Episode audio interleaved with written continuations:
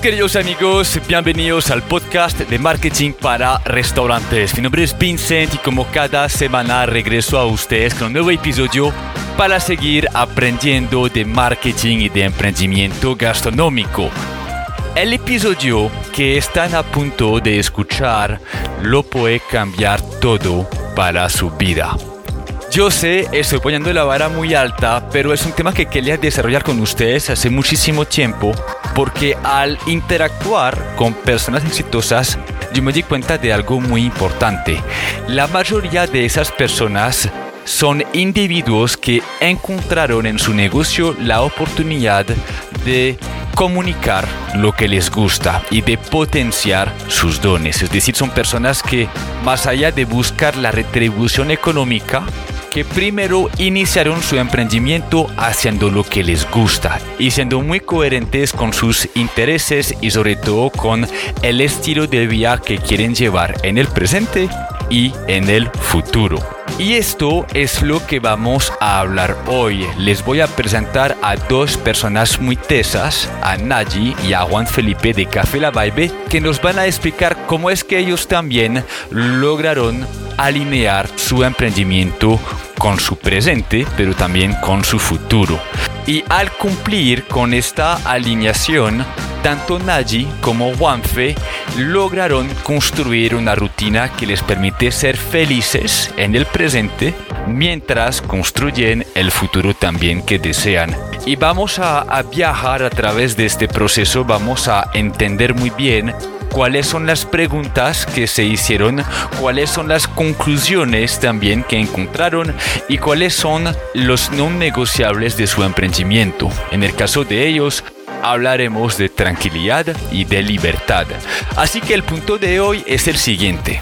Antes de emprender o si están emprendiendo en este momento, les vamos a, a invitar a regalarse un momento y a hacer un trabajo introspectivo para definir aspectos claves como cuáles son sus gustos, cuáles son sus intereses, cuáles son sus aspiraciones de vida, pero también sus fortalezas y también sus debilidades para eh, desarrollar un mayor autoconocimiento y de esta manera tomar buenas decisiones. Porque les recuerdo no están construyendo solo un negocio, están construyendo una vida. Y los negocios pueden construir mucho, pero una vida tenemos solo una. Y la tienen que cuidar y enfocar su tiempo, enfocar sus decisiones en lo que realmente les hace feliz, entendiendo que el emprendimiento obviamente tiene sorpresas, tiene retos y que la debemos pelear.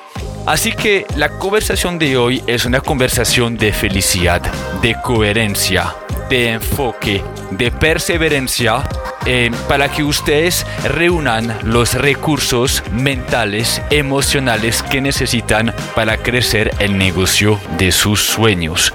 Y como lo diré al final de este podcast, para mí es el podcast más importante que hemos grabado en marketing para restaurantes porque cuando ustedes alinean todo esto, absolutamente todo en su empresa se va a facilitar.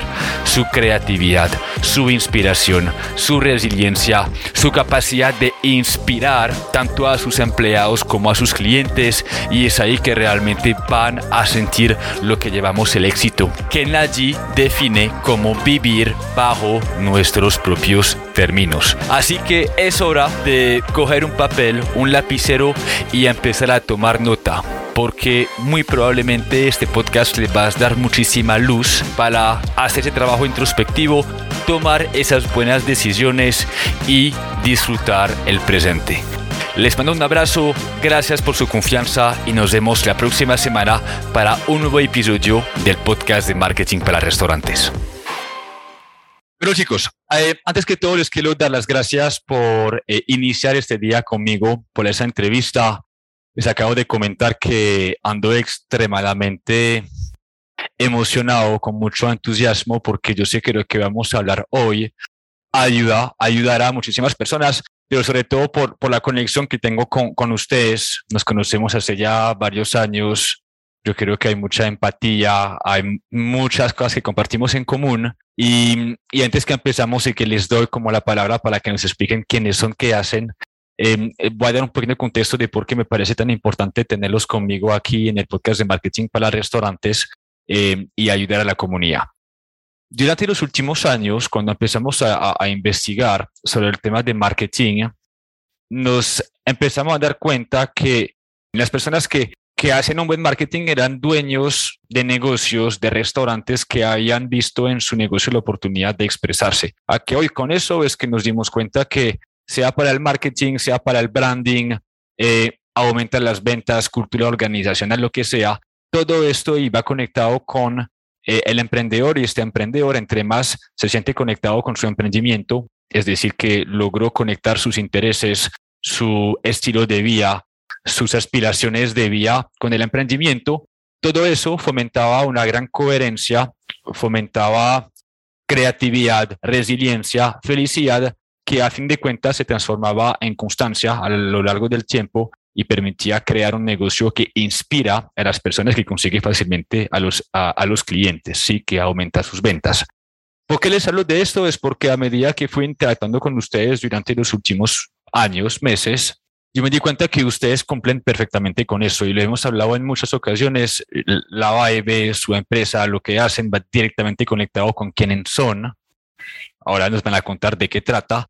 Y yo quiero hablar de esa conversación para ayudar a los emprendedores a, dar un pequeño, o dar, pararse un momentico y preguntarse, ¿será que mi emprendimiento realmente conecta con lo que soy, con lo que quiero hacer en la vida y con mi futuro? Si sí, bien, enforcémoslo. Si no, empezamos a hacer un pequeño trabajo introspectivo para preguntarnos las preguntas correctas y, guiar nuestro camino para tomar buenas decisiones, porque no estamos construyendo solo un negocio, sino una vida. Sí, eso es un poquito el contexto que, quiero brindar a la comunidad y a ustedes dos también. Cabe subir que les admiro mucho. Yo sé que llevan años haciendo lo que hacen y veo mucha coherencia y esta coherencia es lo que yo, en mi opinión, eh, es de los ingredientes secretos del emprendimiento y del éxito y es por esa razón que les tengo conmigo.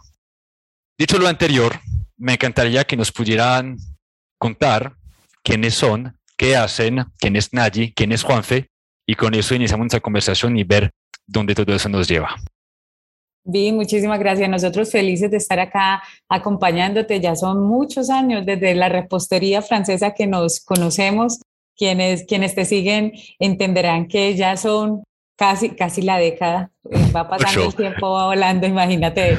Eh, pues bueno, básicamente yo soy Nayi, eh, tenemos junto con Juanfe una empresa hace 11 años que se llama La Vibe, nosotros creamos cultura alrededor del café desde hace 11 años, nuestro ADN siempre ha sido la educación y pues queremos transformar el sector de, del campo colombiano lo queremos transformar a través de la educación, porque sabemos que desde la finca hasta la taza, pues es a través de la educación que vamos a lograr ese cambio que realmente queremos y esa transformación positiva de, de quienes trabajamos en toda la cadena productiva del café.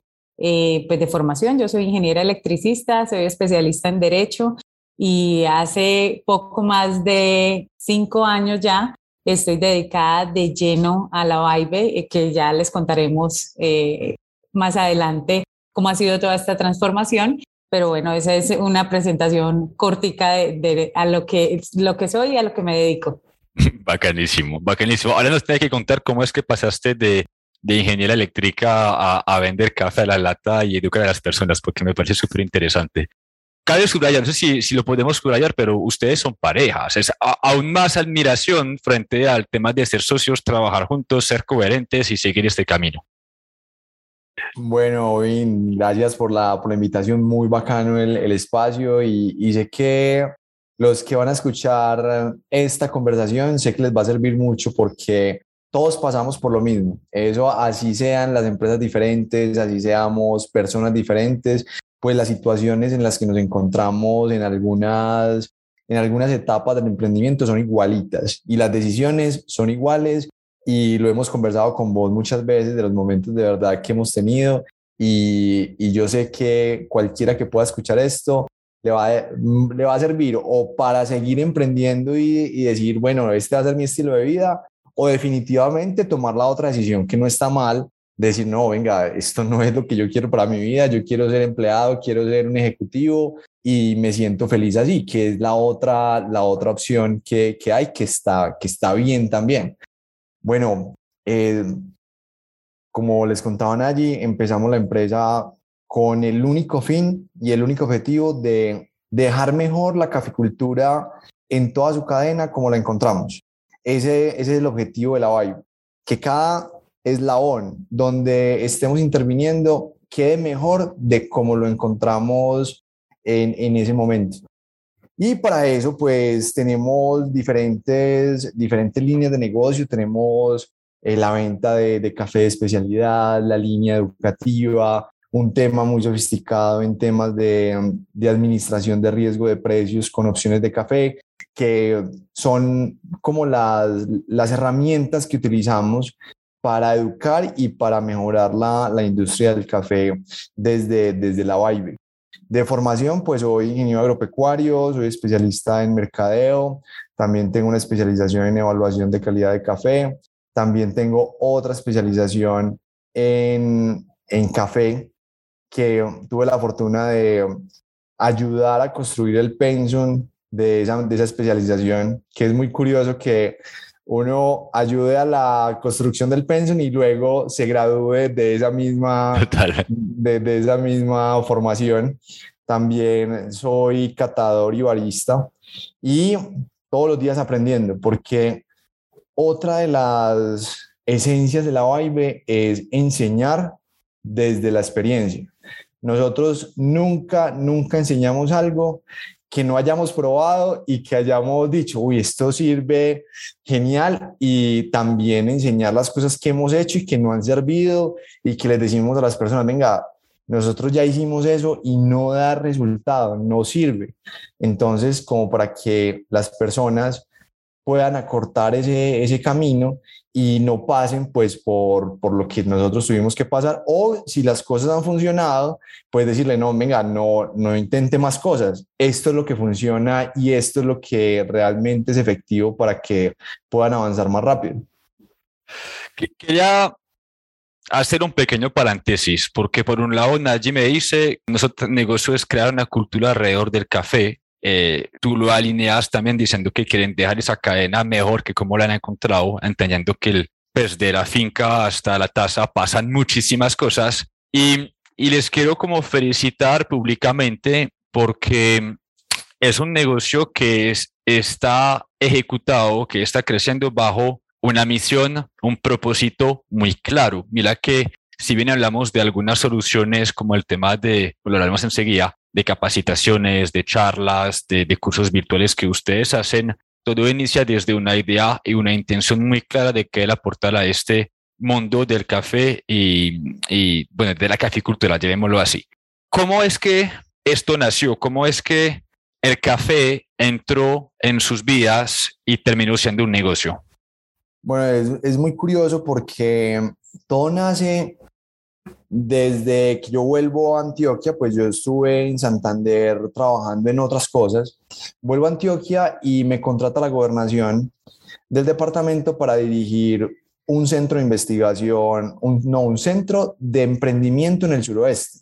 Yo nunca había emprendido en ese momento, yo había sido empleado desde que había salido de la universidad y pasé las pruebas para ser el director de emprendimiento de ese centro. Entonces tenía 25 municipios que teníamos que hacer toda la tarea de hablar con emprendedores, de decirles cómo hacer las estrategias de contabilidad, de marketing, de, y, y, todo bajo unos protocolos que ya estaban, que ya estaban montados y nosotros simplemente íbamos desde nuestra formación profesional a dictar esos, esos contenidos.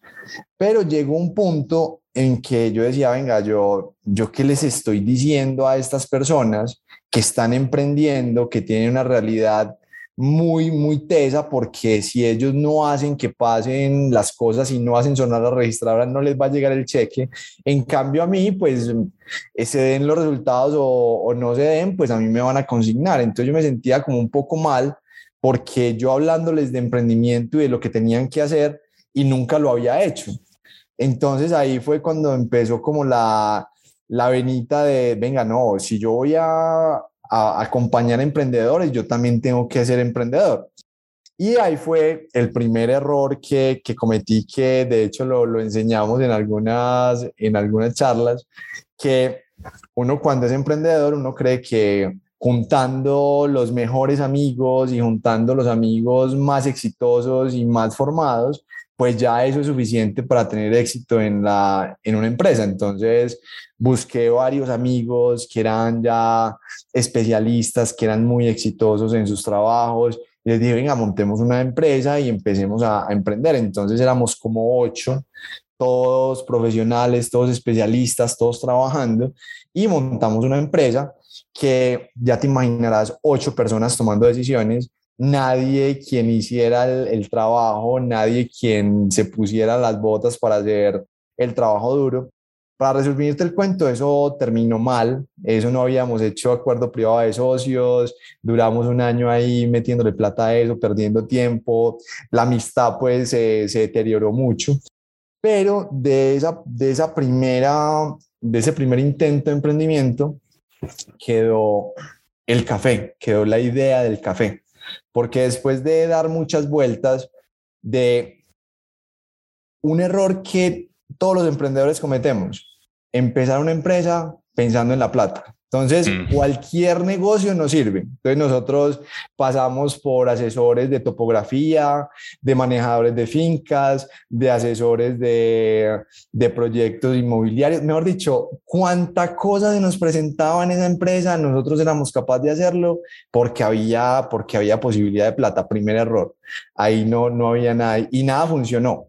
Pero en, en ese emprendimiento, nos, nos dimos cuenta que en el café había una oportunidad, porque estábamos, esa empresa nació en Andes y Andes es el cuarto productor de café en Colombia y se toma muy mal café. Entonces un día, tomando café ahí en el Parque de Andes, lo probamos sin azúcar y nos supo horrible y empezamos a decir, bueno, ¿por qué esto que sabe tan maluco sostiene la economía de un municipio y de un país como Colombia?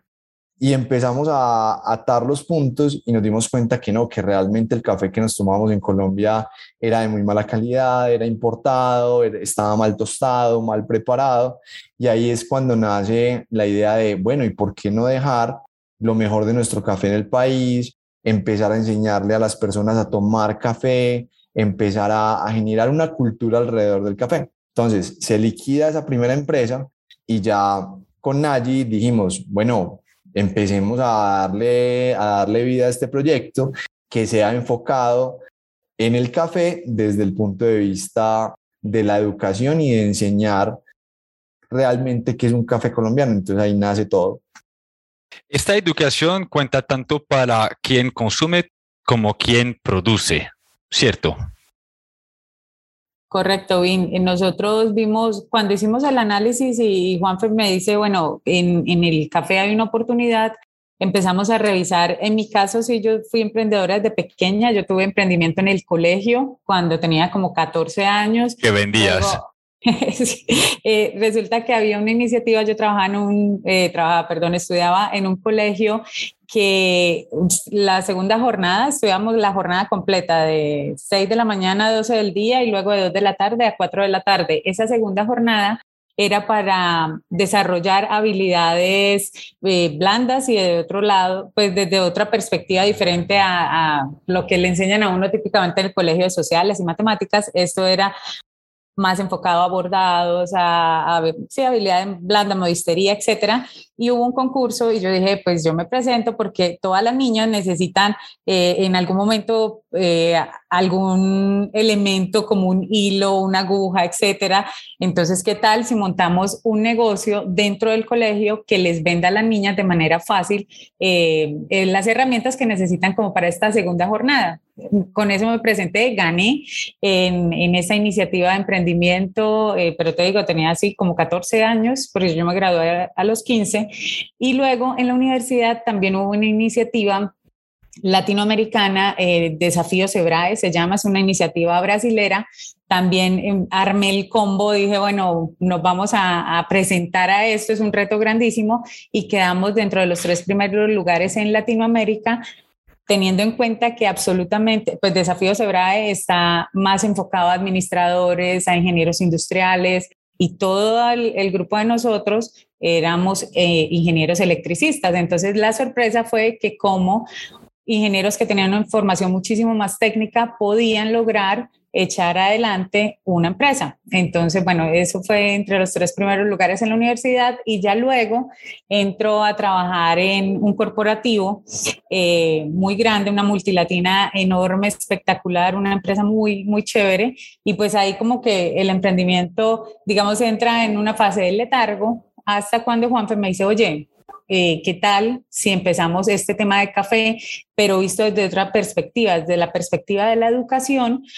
y no solamente la educación a, lo que históricamente hemos visto, que, que, es como fraccionado, sino una educación que podamos atravesar a toda la cadena productiva del café, que tanto los caficultores puedan tener acceso a nuevos mercados a través de mejorar sus procesos en finca, pero que también ese cliente final, ese coffee lover, empieza a entender la importancia de consumir un buen café porque al final eso redunda en mejor salud. Entonces, cosas de ese estilo empezamos a ver que se podían revisar a través de la educación y que podíamos hacer el cambio si empezábamos casi, eh, eso nosotros lo contamos muchas veces y es que era el uno a uno, habían conversatorios donde literal nos sentábamos con una sola persona a conversar de café, a que entendiera que era un café de especialidad y pues estamos hablando de hace 11 años, ahorita puede resultar bastante común que te, que te encuentres oferta en el mercado que te enseñen, pero 11 años atrás el tema era diferente. Entonces fue un uno a uno lentamente en toda la cadena, uno a uno con caficultores, uno a uno con cliente final, uno a uno con quien comercializaba café, quien montaba tiendas de café de especialidad, que logramos empezar a, hacer girar ese tema educativo dentro del café. Volviendo al pasado, porque bueno, son, son 11 años, o sea, es mucho tiempo. En su opinión, ¿qué hizo que la empresa em, terminó siendo tan sostenible o, o sigue creciendo, pero pudo mantenerse durante tanto tiempo. ¿Cómo es que ustedes hicieron para ser tan sostenibles y tan coherentes? Porque Juan Fernández dijo, nosotros hablamos solamente de cosas que hemos hecho, que sabemos. Eso es muy importante. Bueno, todo se puede reducir. La sostenibilidad es que nosotros vivimos la empresa. Pues para nosotros es nuestro estilo de vida no es un negocio que solo ordeñamos para sacarle dinero, sino que la empresa nosotros la vivimos y, y nos, la, nos la gozamos. En los momentos fáciles y en los, y en los momentos difíciles, porque yo me acuerdo cuando nosotros entregábamos los, los cafés a pie, pues nos hollábamos las caminatas o cuando tocaba ir en bus o en metro a entregar los cafés. Eso, cada entrega era una, una aventura que, que igual no las hollábamos. Y sí, estábamos siendo los mensajeros de la, de la empresa, pero igual era parte del proceso y hoy en día podemos decir que fuimos mensajeros y, nos sentamos con el mensajero y decimos, no, yo es que nosotros sabemos por lo que vos pasas todos los días porque lo hicimos. Y en cada, y en cada etapa lo hemos tomado así, como, como una, una aventura más que se volverá una, una historia que tarde o temprano le va a servir a otra persona que, que vaya a empezar ese mismo camino a, a recorrerlo de una manera mucho más sencilla pero es, es, tomarlo así. Si uno quiere que realmente una empresa sea duradera, uno se tiene que involucrar de manera tal que uno sea el responsable de que eso, de que ese emprendimiento siga, siga vivo, independiente de lo que pase en el mercado, independiente de lo que pase con la competencia, independiente de lo que pase con, con el mundo exterior, la empresa hace parte de, nosotros. Entonces, ahí, mejor dicho, se tendría, nos tendríamos que acabar nosotros para que la Vibe no siga, no siga caminando. Conectando con eso, chicos, ¿ustedes tenían muy claro de cómo iba a ser la Vibe en el futuro o eso terminó siendo una rutina del día a día donde nos lleva la vía y miramos qué aparece ¿Qué, ha sido dentro de vivir ese negocio que me parece muy relevante? ¿Hubo alguna motivación, un punto específico en el futuro que quieren alcanzar? o simplemente se dejan sorprender en su cotidianía? Yo creo que es evolución BIM. Yo creo que si bien nosotros partimos y como decía Juanfe, como iniciamos y siempre ha sido para unos valores fundamentales para la empresa, enseñar desde la experiencia, Juanfe lo mencionaba hace un rato, el compromiso que podamos tener también con el actor de la cadena al que, al que impactemos, porque siempre hablamos de impactar positivamente la economía del café, innovación. Somos una empresa innovadora, nos inventamos cuánta cosa en servicios y en productos hay, probamos, muchas veces nos estrellamos, muchas veces no. Acá el truco está en estrellarse menos de las que se aciertan. Eh, y también el tema de, de flexibilidad y aportar desde pues desde realmente desde el corazón, mucho más allá que solamente desde la transacción. Eso es como eh, con lo que nace, pero yo siento que las empresas van evolucionando y, y evolucionan a la par que nosotros evolucionamos. Entonces, a mí muchas veces me dicen, no, bueno, ¿ustedes qué, qué éxito están persiguiendo eso? Y yo siempre digo, miren, el éxito para nosotros es vivir bajo nuestros términos. Por eso no hay una definición única de éxito, porque cada quien tendrá que poner su elemento de qué es vivir bajo sus términos. Entonces habrá gente que diga, para mí es muy importante eh, capitalizar, ah, no sé, a través de rentas fijas bien, ese es su éxito, chévere. Habrá personas que digan, no, para mí la empresa es el vehículo que me va a llevar a tener la libertad que quiero de movilidad y viajes. Ese es mi éxito, súper también. Entonces, creo bien que acá uno eh, tiene que tener muy claro cuál es vivir bajo sus términos e ir por esos términos porque creo que ese es el secreto y eso es lo que hace que la empresa se convierta en ese vehículo para ir hacia allá. Entonces, en el caso, y para responderte, en el caso de nosotros, hay unos, hay unos temas que son compartidos y otros temas que son eh, claramente individuales, pero los compartidos es la tranquilidad y la libertad. Entonces, ningún negocio que pueda transgredir la tranquilidad y la libertad de nosotros como individuos va. Y, y eso hace parte del aprender a decir que no, porque en el negocio del café es muy fácil desenfocarse porque hay miles de oportunidades, miles de negocios, eh, puedes hacer muchísimas cosas desde la producción, eh, trilla, comercialización, exportación, barismo, tiendas de café de especialidad, educación, etcétera. Puedes hacer lo que en tu mente esté hacer, pero ese enfoque y esa brújula te la va a dar precisamente eso, en el caso de nosotros, e, esos dos elementos que no se pueden transgredir, que es la tranquilidad y la libertad. Entonces, me iría más por este lado. Me encanta. ¿Y eso cómo lo definieron? ¿Eso fue desde los principios, hace 11 años, o fue en el camino dándose cuenta que tenían de pronto que cambiar porque iban para el lado equivocado? ¿O cómo concluyeron con, eso de libertad eh, y tranquilidad? Eso es desde el principio y desde la parte personal y le imprimimos eso a la parte empresarial. Pues nuestro fin último es estar tranquilos y estar felices con lo que estemos haciendo. Y eso lo aplicamos a la empresa. Entonces dijimos, no, pues, esto es paz o ya hacerlo, esto no, pues no importa tener miles de millones de pesos en la cuenta y estar enfermos, estar estresados, no tener un minuto de vida para, para hacer ejercicio, para hacer las cosas que nos gustan, no tiene ningún sentido. Entonces, la empresa ha ido creciendo y ha ido evolucionando en ese, en ese sentido. ¿Y qué ha cambiado desde el principio hasta hoy? Un tema de enfoque que nos pudimos haber ahorrado demasiado tiempo en muchas cosas que en ese momento probamos que pues que no eran de la esencia de la, de la empresa, pero así como nosotros hemos venido madurando, pues la empresa también ha ido madurando y ha aprendido a decir que no a las cosas que la desenfocan y que no son lo que realmente nos va a dar esa, esa tranquilidad y esa felicidad al, al, fin y al cabo, que es lo que buscamos nosotros como, como dueños de la Vibe. Entonces, eso es lo que, lo que ha venido evolucionando y cambiando. Ya no le apuntamos a miles de negocios que se pueden hacer en, en, el, en el tema del café, sino que ya hicimos muchas renuncias que fueron, que fueron difíciles de hacer, pero ya solo nos, nos enfocamos en tres en tres líneas específicas y no más. Y ya lo que se salga de esas tres líneas, pues ya buscaremos quién lo haga, porque esa es otra cosa, que nosotros no tenemos que hacer todo, pero sí podemos conocer quién las hace y conectar esos puntos, que es otro tema que hay que entender. O sea que cada vez que aparece una oportunidad, un nuevo compromiso o algo, siempre la pregunta que ustedes se hacen es, ¿será que esta oportunidad o esta situación cumple con la libertad y la tranquilidad que estamos buscando? Ese es como el filtro. Exactamente.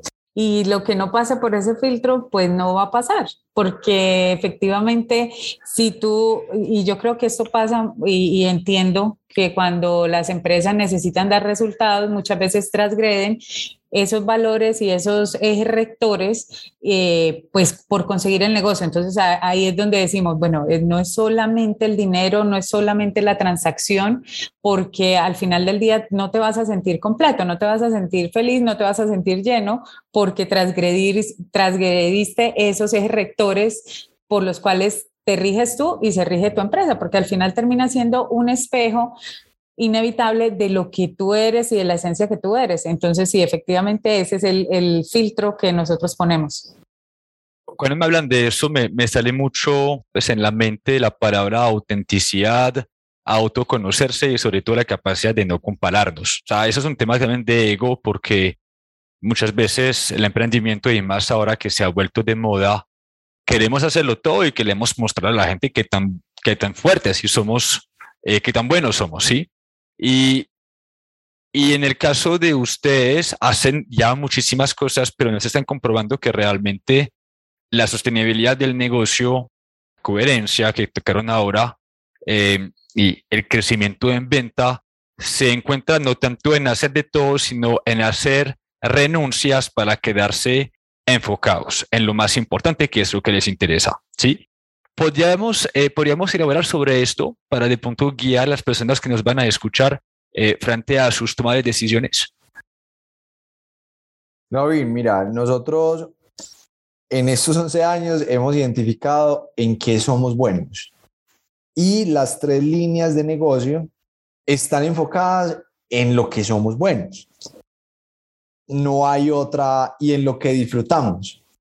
Entonces, diseñamos esas tres líneas de negocio para que en la medida que vayan creciendo, nos vayan potencializando más esos, esas virtudes que tenemos y que nos empiecen a entregar el estilo de vida que queremos ir creciendo en él, porque ha sido muy chévere este proceso de, de emprender, porque cada etapa no la hemos disfrutado, sin querer decir que nos conformamos con lo que tenemos en ese momento, sino que nos las disfrutamos. Nosotros en este momento estamos felices lo que estamos viviendo, pero le estamos apuntando a objetivos más grandes para ir evolucionando, pero no queriendo decir que nos vamos a quedar frustrados porque no hemos llegado ya y no vamos a llegar así súper rápido, no, sino que vamos disfrutando el, el, el paso a paso.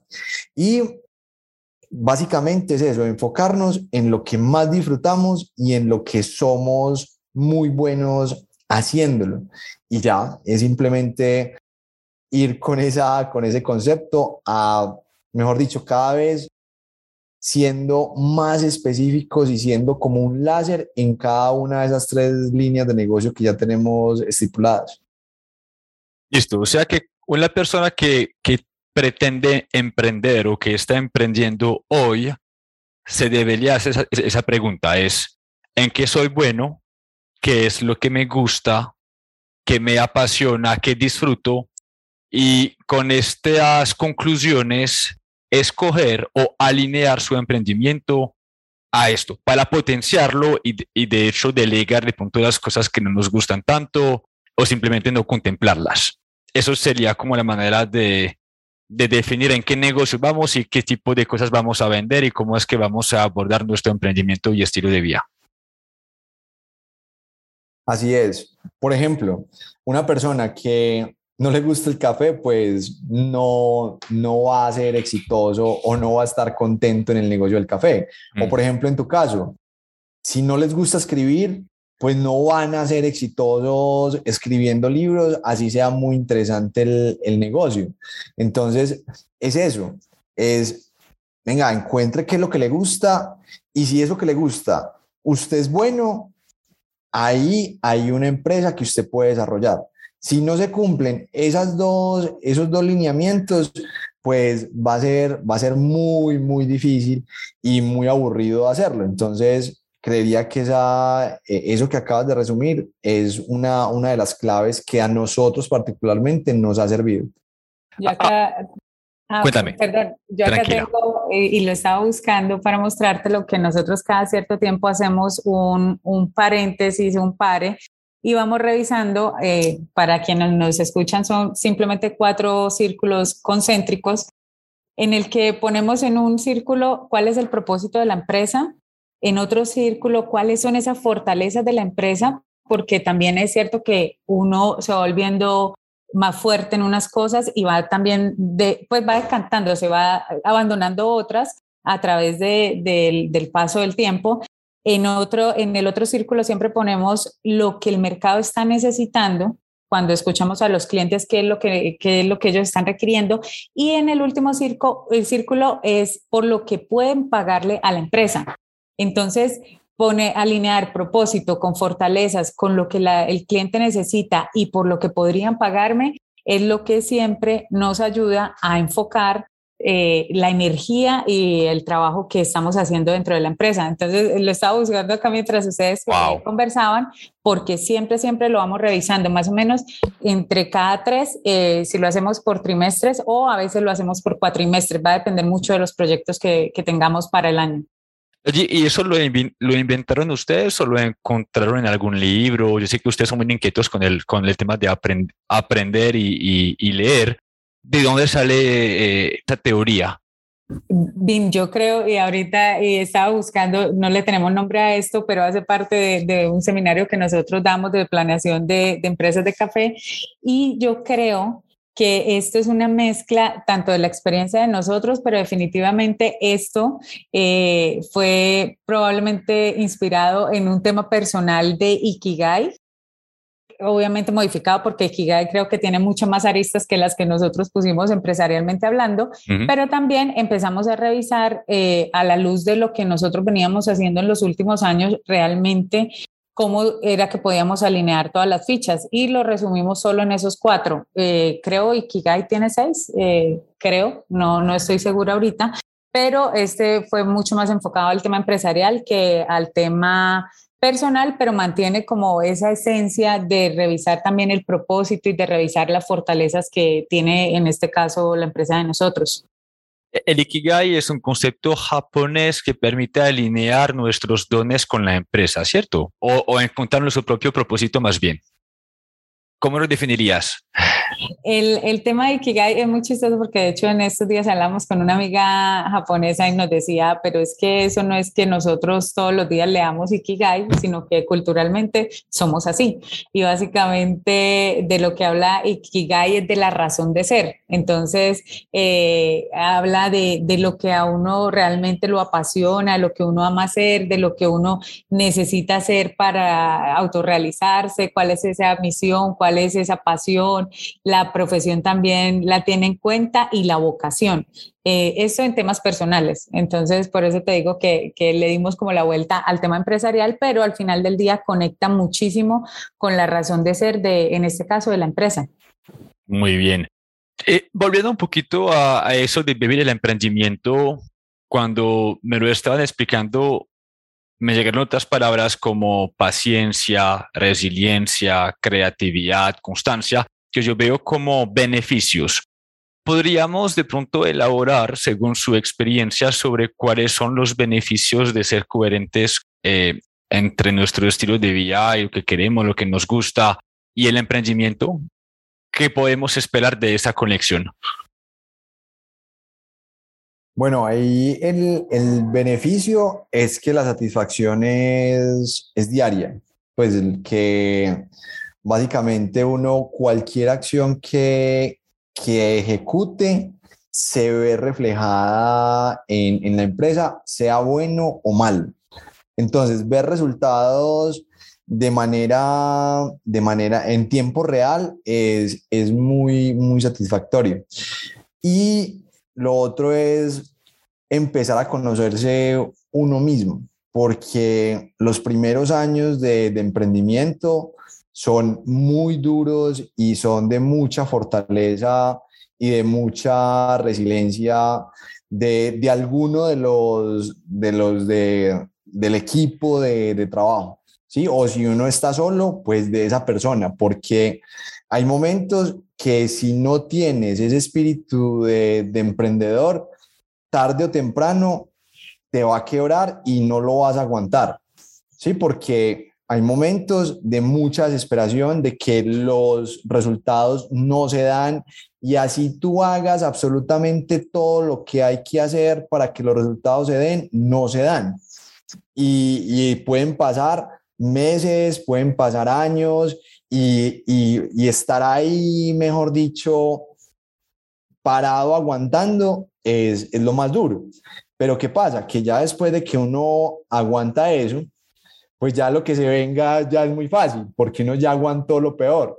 Entonces, ya cuando se rompe esa, esa inercia y como ese, esa, esa resistencia, y ya cuando tu mente cambia a un modo de ya paso lo peor y puedo manejar lo que se venga, pues ya ahí la empresa empieza a tener un, un crecimiento sostenido y empieza ya uno a, a, tener como más oportunidades porque ya la mente de, del emprendedor y la empresa empieza a estar preparada para cosas más grandes. ¿Sabes que me gusta de esto? Es que entendemos o escuchamos frecuentemente eh, en el mundo del emprendimiento que tenemos que sacrificar el presente para construir un buen futuro. Y nos están comprobando que realmente no. O sea, podemos disfrutar de nuestro emprendimiento diariamente mientras construimos nuestro futuro. A ustedes, me gusta que, que lo aterricemos a su vida personal. ¿Cómo se refleja esta libertad y esa tranquilidad en su estilo de vida de emprendedores? Yo sé que madrugan mucho, pero no lo hacen porque les toca, porque simplemente les gusta ¿Qué, ¿Cuáles son los pequeños placeres o, esta felicidad que perciben de ese estilo de vida? Una de las cosas que a uno siempre le dicen es páguese primero, ¿cierto? Ese es uno de los mantras de, de las empresas y de los emprendedores. Y pagarse primero no necesariamente es con dinero. Cuando uno entiende esto como emprendedor, y sobre todo eh, hablo para las personas que recién están empezando, que, que, también obviamente entendemos que la caja se debe mover, hace parte también de pagarse primero ese ritual y nosotros sí que Juan, Juan se paga primero que yo todas las mañanas. Se levanta en el como horario de las 4 de la mañana, yo a las 4.30 y esas primeras 3, 3 horas 30 que cada uno tiene es para pagarse primero. ¿Y a qué hacemos referencia con eso? Hay deporte, hay meditación, hay lectura, hay un pasar tiempo consigo mismo. Y luego sí que entre el día, pero no es negociable y no es negociable y no se puede negociar ese primer bloque de la mañana.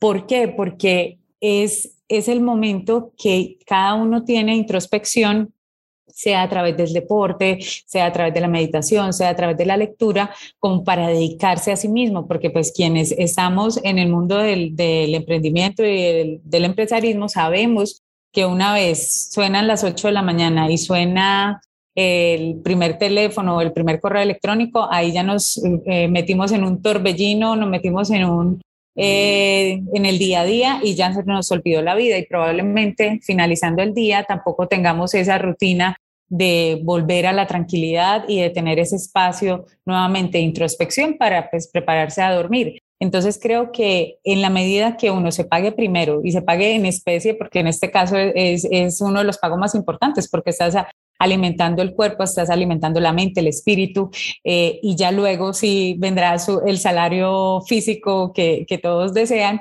pero es eso. Eh, creo que eso hace parte de nuestra esencia, lo practicamos a diario y, y, nos ha dado muy, muy buenos resultados y de hecho la invitación es a crear ese tipo de rituales matutinos que les permitan como realmente aterrizarse y estar listos para enfrentar el día. Y esa es la razón por la cual Juanfe no necesita vacaciones. Sí, y otra cosa es que hemos tenido la oportunidad de, de hablar con, con personas que ya han logrado lo que en el libreto nos dicen que es el éxito. Y muchas de ellas, en algunas ocasiones, nos dicen, viejo, sí, usted me ve el super ejecutivo viajando, montado en un avión, montando, eh, teniendo un super sueldo, pero yo ya tengo úlcera, ya no tengo vida, tengo eh, crisis de estrés, eh, no siento satisfacción en el trabajo. Entonces, ¿qué pasa? Es ver esos patrones ya y no en una edad avanzada cuando ya no haya nada que hacer y cuando ya hayamos perdido mucho tiempo de disfrute.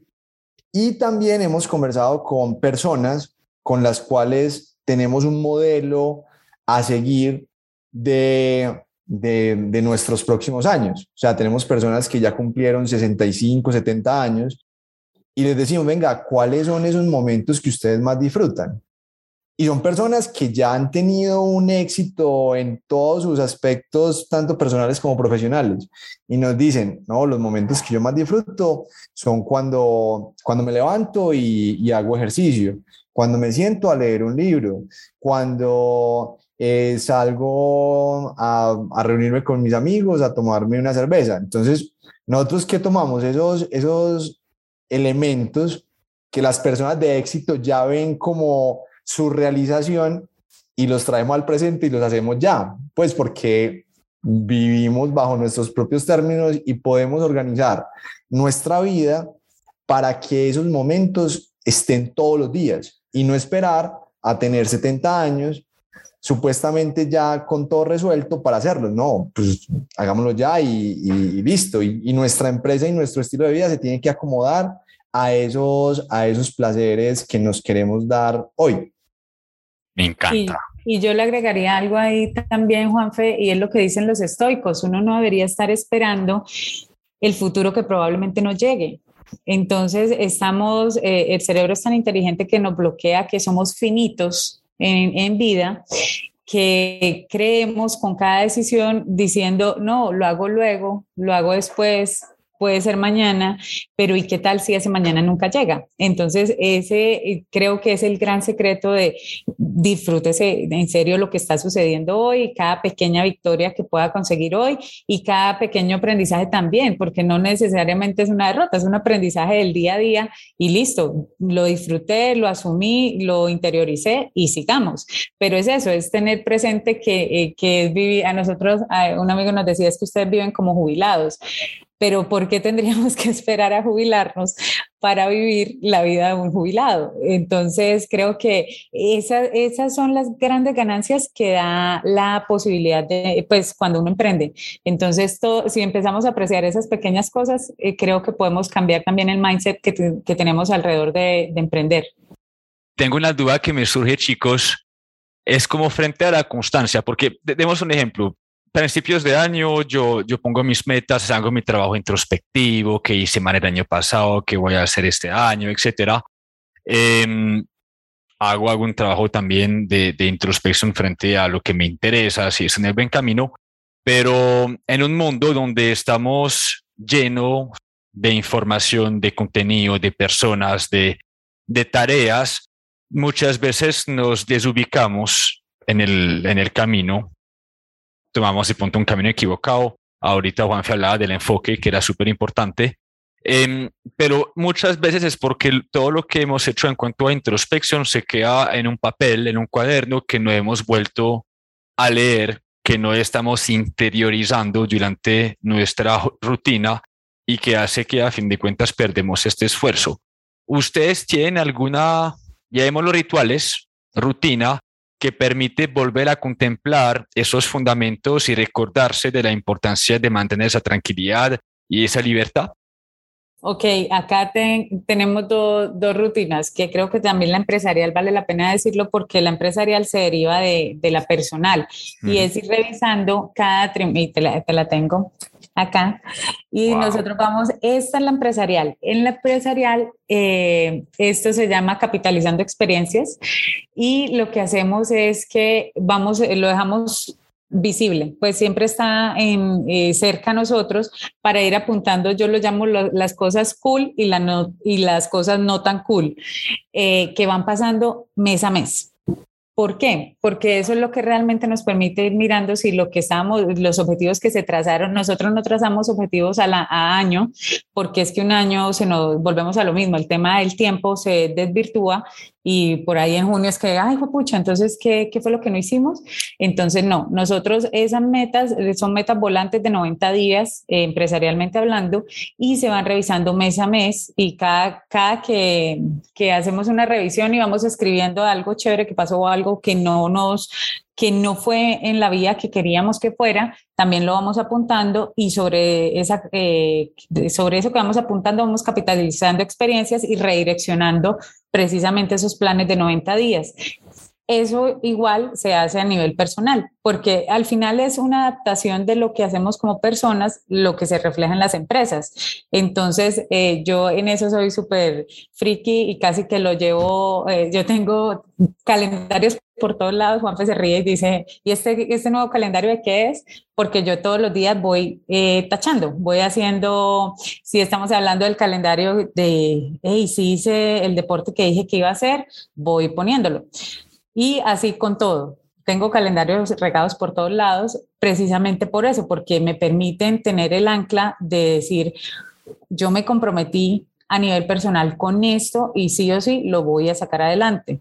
O si es que definitivamente me equivoqué en lo que, en lo que me había comprometido para mí misma, pues ya también es hacer una renuncia, decir, listo, esto no era, lo dejo ir y tomo otro, pero que no sea una, digamos, una revisión anual en la que probablemente eso que se hizo el primero de enero o que se deseó en el feliz año con las 12 uvas se perdió en el tiempo.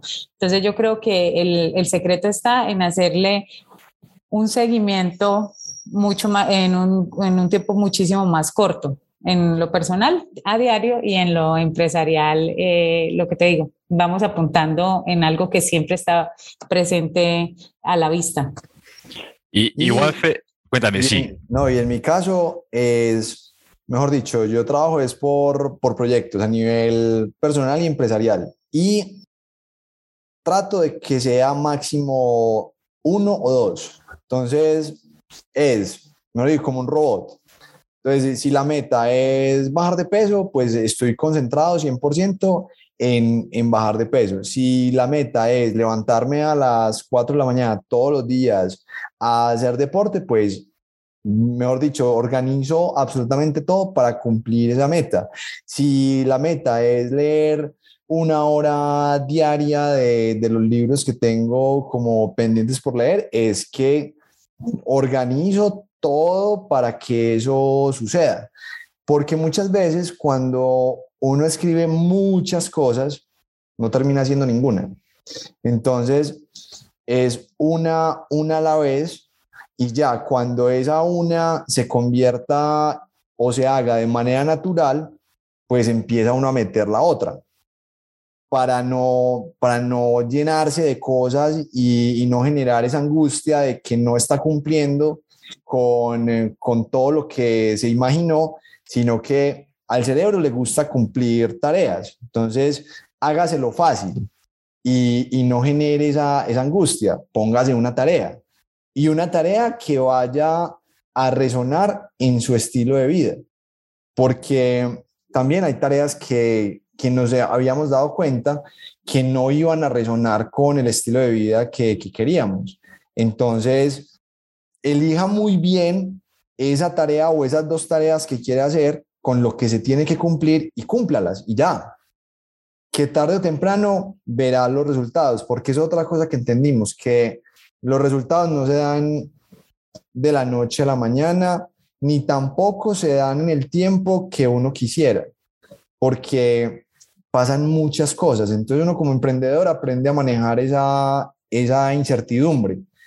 Y si usted toma las decisiones y toma las tareas adecuadas, tarde o temprano el resultado se va a dar. Entonces, esa es la, como la consigna con la que, en mi caso, me asigno esos, esos cronogramas y esos proyectos que, que elijo tener. hablemos de balance. Me hablas de enfoque, que te pones dos tareas y te enfocas en ellas y muchas veces eso puede que dentro de una rutina desbalancea otras tareas o actividades que tenemos en mente.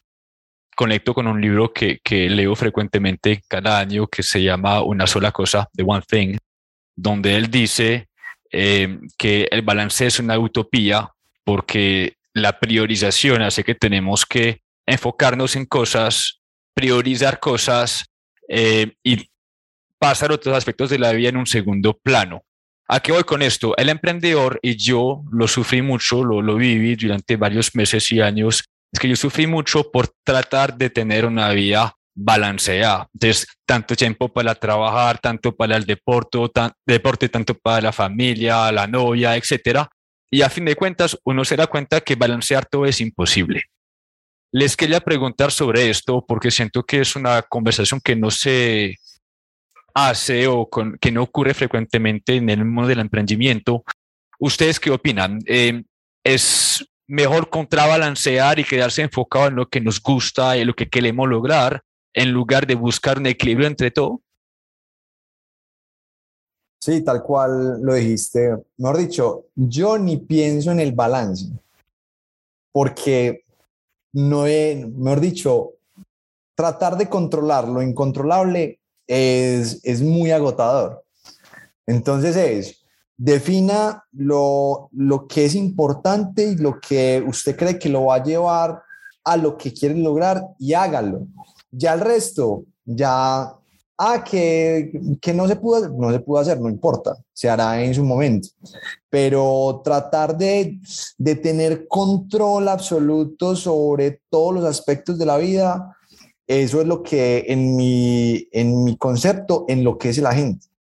Porque, mejor dicho, no hay cosa más incontrolable que la vida misma. Entonces, usted lo único que puede hacer es tratar de, de tener una, una disciplina que lo haga hacer esas actividades que, que le gustan y que lo van a llevar a cumplir un objetivo.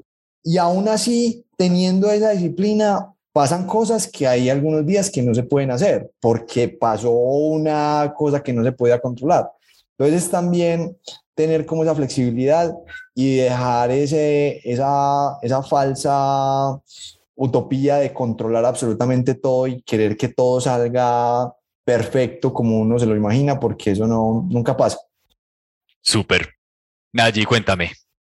Totalmente, ahí yo le agregaría que lo que pasa es que cuando uno quiere controlar, y, y lo dice alguien que es muy controladora y que trabaja todos los días en dejar de ser controladora, porque pues al final del día no es posible, eh, me, me, uno a lo que ustedes dicen, aparte que el tema de, de, control también lleva a creer que uno es multitask y no hay algo más mentiroso que el, el tema del multitarea eh, y que muy escucha uno mucho a la gente súper orgullosa decir, no, es que yo soy multitarea, ese es el desgaste más grande que hay a nivel físico y mental.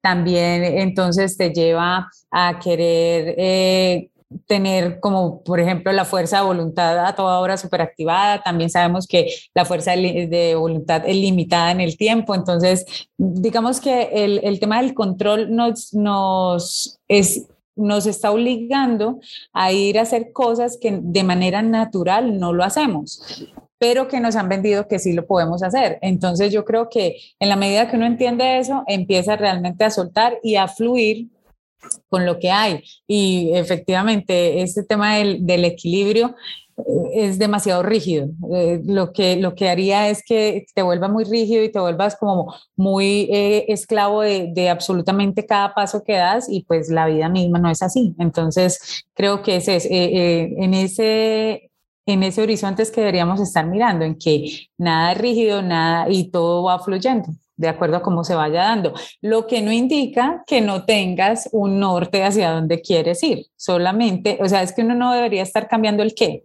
uno lo que debería estar constantemente es entendiendo que cambias el cómo, cómo voy a llegar allá.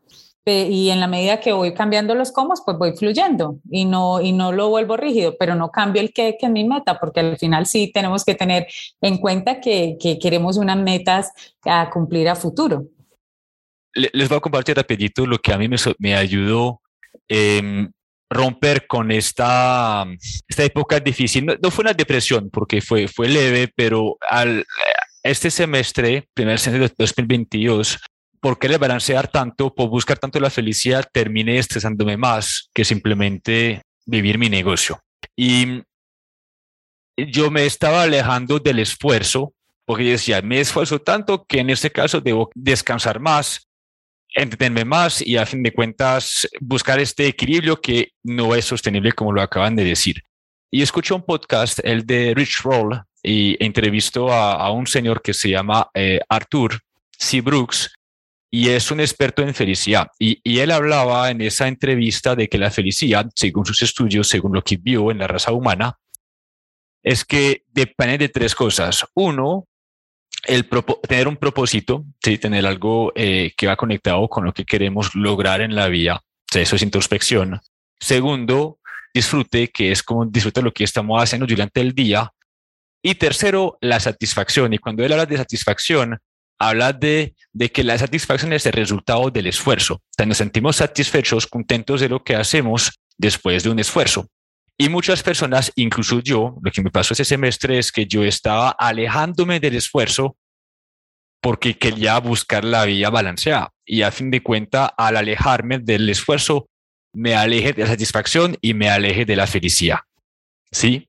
Mientras que, volviendo a lo que decía Juan Fe ahora, realmente no busquemos el balance, simplemente vivimos el negocio y nos preguntemos sobre esto y hagamos lo que nos gusta. ¿Sí? ¿Ustedes qué opinan de esto? En, en mi caso es, es, el estilo de vida, porque muchas veces uno, uno dice muchas cosas, escribe muchas cosas, lee muchas cosas y no las hace. Entonces, sabe la teoría de pe a pa y no la aplica. Entonces, vuelvo al, tema de, que es el, el, el, tema de mucha gente. No, es que yo quiero estar saludable y quiero tener mi peso ideal. Y sé que para lograr eso, debo consumir menos calorías de las que quemo. ¿Y eso cómo se logra? Pues haciendo ejercicio y comiendo bien. Cosa más sencilla que eso no existe, no hay, pero no lo aplican y no y, se frustran y tienen, mejor dicho, todas las magias y intentan todos los cursos, todas las cosas y no, es sencillo, es haga la, la suma y la resta y coma bien y haga ejercicio y queme más de lo que consume y tendrá el peso que quiere en, en el momento que ya ese, ese balance o ese desbalance calórico se dé. Lo mismo pasa en la vida. Es, venga, lo hablamos con Nayi, ¿Usted quiere vender más? Pues salga y venda. ¿Usted cómo va a vender si no, si no le está ofreciendo a su cliente ideal los productos que usted está sacando? Pues, ¿usted quiere vender más? Venda.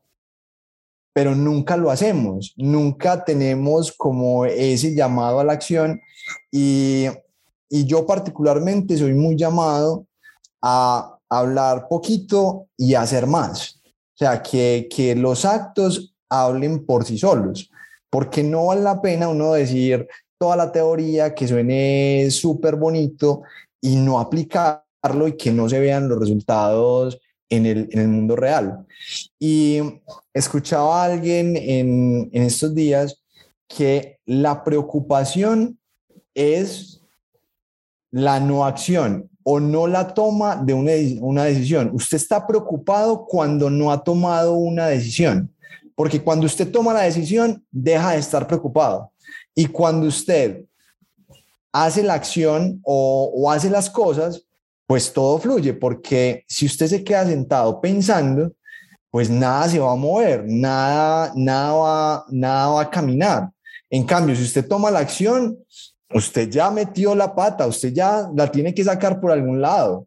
Y es usted con sus talentos lo que hace que esa decisión que tomó ver resultado no. Entonces, creo que, que esa es como la, la, la forma de, de, yo empezar a, a pensar y me ha generado mucha tranquilidad, porque yo no estoy tratando de que todo sea perfecto y de que se alineen los astros, no, yo voy haciendo cosas y a medida de que se van haciendo las cosas, se van dando los resultados y vamos acomodando las cargas en el camino. Y creo que, que en mi caso me ha funcionado muy, muy bien. Subrayemos eso. La preocupación es la no acción. Me encanta. Naji, cuéntame. Es que Juan es más de tipo cultura china. Yo le digo que él, fue chino en, en, una vida pasada porque los chinos tienen dos cosas que, que Juanfe siempre aplica. Uno es que eh, las acciones son las palabras. ¿Sí? En la medida que eh, yo demuestro con acciones, esa es la manera que tengo de hablar. Entonces, Juanfe es muy enfocado a eso. Y la segunda es que en la cultura china es eh, enfoque a una sola cosa, que lo hablábamos hace un rato con el tema del libro, y ellos efectivamente, en serio, son así, es una sola cosa. Y hasta que no se esa una sola cosa en el día se puede terminar a la hora y me quedo el resto del día libre, o puede que me lleve 25, 26, 27 horas hacerlo hasta que no la termine, no paso a la siguiente. Entonces Juanfe tiene, eh, sin, sin quererlo, tiene mucho de la cultura china en su ADN, entonces yo lo molesto y le digo que él, que él es, que él en una vida pasada fue chino y que se trajo ese, esos dos aprendizajes de, de, la cultura. Y para responderte lo que, lo que tú me decías es que mira, yo creo que se nos olvidó el propósito principal de cualquier ser humano que es ser feliz. Hace rato se nos olvidó, se nos olvidó, no sabemos, eh, concuerdo con lo que dice Juanfe, probablemente no sabemos toda la teoría, todos nos la dijeron eh, o todos la hemos estudiado a través de podcasts, de libros, etcétera, pero realmente hace mucho tiempo como humanidad se nos olvidó que vinimos a ser felices. Y en la medida que tuviéramos eso interiorizado y lo viviéramos día a día, estaríamos viviendo diferente la forma en que, en que afrontamos el día, sea que seamos empleados, sea que seamos empresarios, porque eh, pasa algo muy particular con esto y dice un gran amigo que uno ve los pastos más verdes en otros negocios. Lo mismo pasa con las personas, uno ve los pastos más verdes en otras personas y probablemente esa persona también esté atravesando una cantidad de cosas y, por andar mirando hacia afuera nos olvidamos de estar revisando realmente lo importante que es hacia adentro y cómo nos estamos sintiendo. Y, y, por eso vemos tanta frustración, porque vemos empleados frustrados, pero también vemos emprendedores frustrados, vemos empresarios frustrados y uno dice, bueno, entonces, ¿por qué? Y yo creo que es eso, que se nos olvida que, que la, el único máximo punto el, la que deberíamos estar persiguiendo es estar felices. Entonces, ese es el trabajo diario, ¿no? Que creo que, que ninguno lo tenemos aún superado y ojalá nos alcance la vida para, para vivirla como la deberíamos estar viviendo y que el aprendizaje sea mucho más acelerado que lo que, que, lo que tenemos hoy en día. digo que lo subraye, ¿sabes? Porque, y más en el emprendimiento, eso que dijimos ahora, que estamos construyendo una vía y no un emprendimiento, yo creo que eso es muy importante porque muchas personas sacrifican mucho, mucho, mucho, renuncian a muchísimas cosas solo por ser emprendedor y no por ser feliz. Y eso, meditarlo mientras nos tomamos un café por la mañana y tenerlo como filtro durante la rutina, creo que podría ayudar a muchísimas personas y más aún ya aterrizándolo el sector gastronómico, donde las personas tienen que solucionar constantemente. Entonces yo creo que lo que acabas de decir, Naji, volvemos a entender que estamos aquí para ser felices y construir cosas que, que son sostenibles, que nos gustan y que son coherentes con lo que nos gusta. Para resumir todito, si habrían una serie de preguntas que se deberían hacer las personas frente a todo lo que hemos hablado hoy, ¿cuáles serían? En su opinión, ¿cuáles son las preguntas claves que una persona al escuchar ese podcast se tiene que llevar, apuntar a un papelito eh, y meditar sobre esto? ¿Qué nos recomendaría? Bueno, en, en mi caso es la primera pregunta. ¿Qué nos hace felices o qué nos genera tranquilidad? O si lo que estoy haciendo realmente me gusta. Y en el caso de, la empresa, es si, si la empresa, si somos emprendedores, está cumpliendo con ese propósito como empresa y como parte de nuestra vida, sino si realmente es lo que quisiéramos hacer así no nos, así no nos pagaran. Entonces, esas, esas preguntas. Y otra pregunta a nivel empresarial que ya es un tema más, más claro es, ¿cuál es mi diferencial? ¿O por qué mis clientes me compran y no le compran a otro? Porque hemos visto muchas empresas, muchas, muchas, muchas empresas que no tienen claro ese diferencial y que no saben por qué sus clientes les compran. Entonces yo me haría esa pregunta todos los días a nivel empresarial, porque ahí es donde está la clave. Si nosotros nos enfocamos en alimentar ese, ese diferencial y que ese nicho de mercado al cual les valioso ese diferencial, pues ahí ya podemos empezar a, a generar muchas cosas interesantes a partir de esa pregunta. Me encanta. Y yo en lo personal, me hay dos preguntas que yo me hice y por las cuales eh, tú me preguntaste al principio del podcast que, que por qué un ingeniero electricista termina en el tema del café. Yo digo que ya llevo energía de otra manera, ya no llevo energía a través de torres de energía, sino a través de, de una taza de café. Pero eh, la pregunta que yo me hice en ese momento fue, ¿estoy feliz con lo que estoy haciendo? La respuesta era sí. De hecho, yo amaba mi trabajo y eso vuelve mucho más difícil en la toma de, decisión de renunciar. Pero la segunda pregunta era un no. ¿Y cuál fue la segunda pregunta? Es, ¿me veo en cinco años haciendo exactamente lo mismo y siendo igual de feliz? Y la respuesta era no. Entonces, si el conjunto de estas dos preguntas es un sí, adelante. Esa es la, eh, digamos que esa es la brújula que está marcando el camino. Si una de las respuestas es no, eh, eso es un warning. Entonces creo que es de las cosas que nos deberíamos estar preguntando a diario con lo que hacemos. Estoy siendo, estoy siendo feliz con lo que hago y me veo haciendo esto mismo y siendo igual de feliz en cinco años, en dos años, lo que para ti sea corto o largo plazo o mediano o largo plazo y, y todos los días, en serio, preguntárselo porque eso hace la, la diferencia, las dos preguntas al tiempo.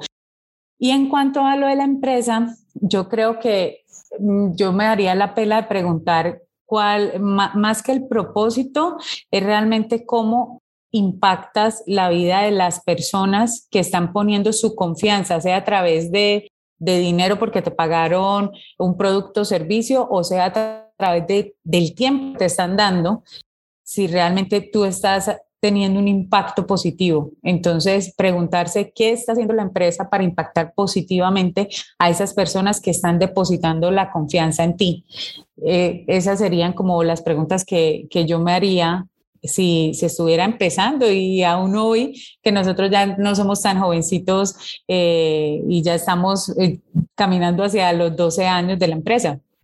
Wow. siguiendo con lo de la coherencia, yo sé que muchas personas pueden decir, al escuchar esto, es que eso es muy poético, etcétera, pero no, hay, una, hay, un, hay un caso de éxito que son ustedes, casi 12 años haciendo lo que les gusta. Me atrevo a decir que personalmente, después de 8 años emprendiendo, a mí me empezó a ir bien cuando alineé lo que me gusta con lo que yo hago hace año y medio, después de quedarme cinco veces.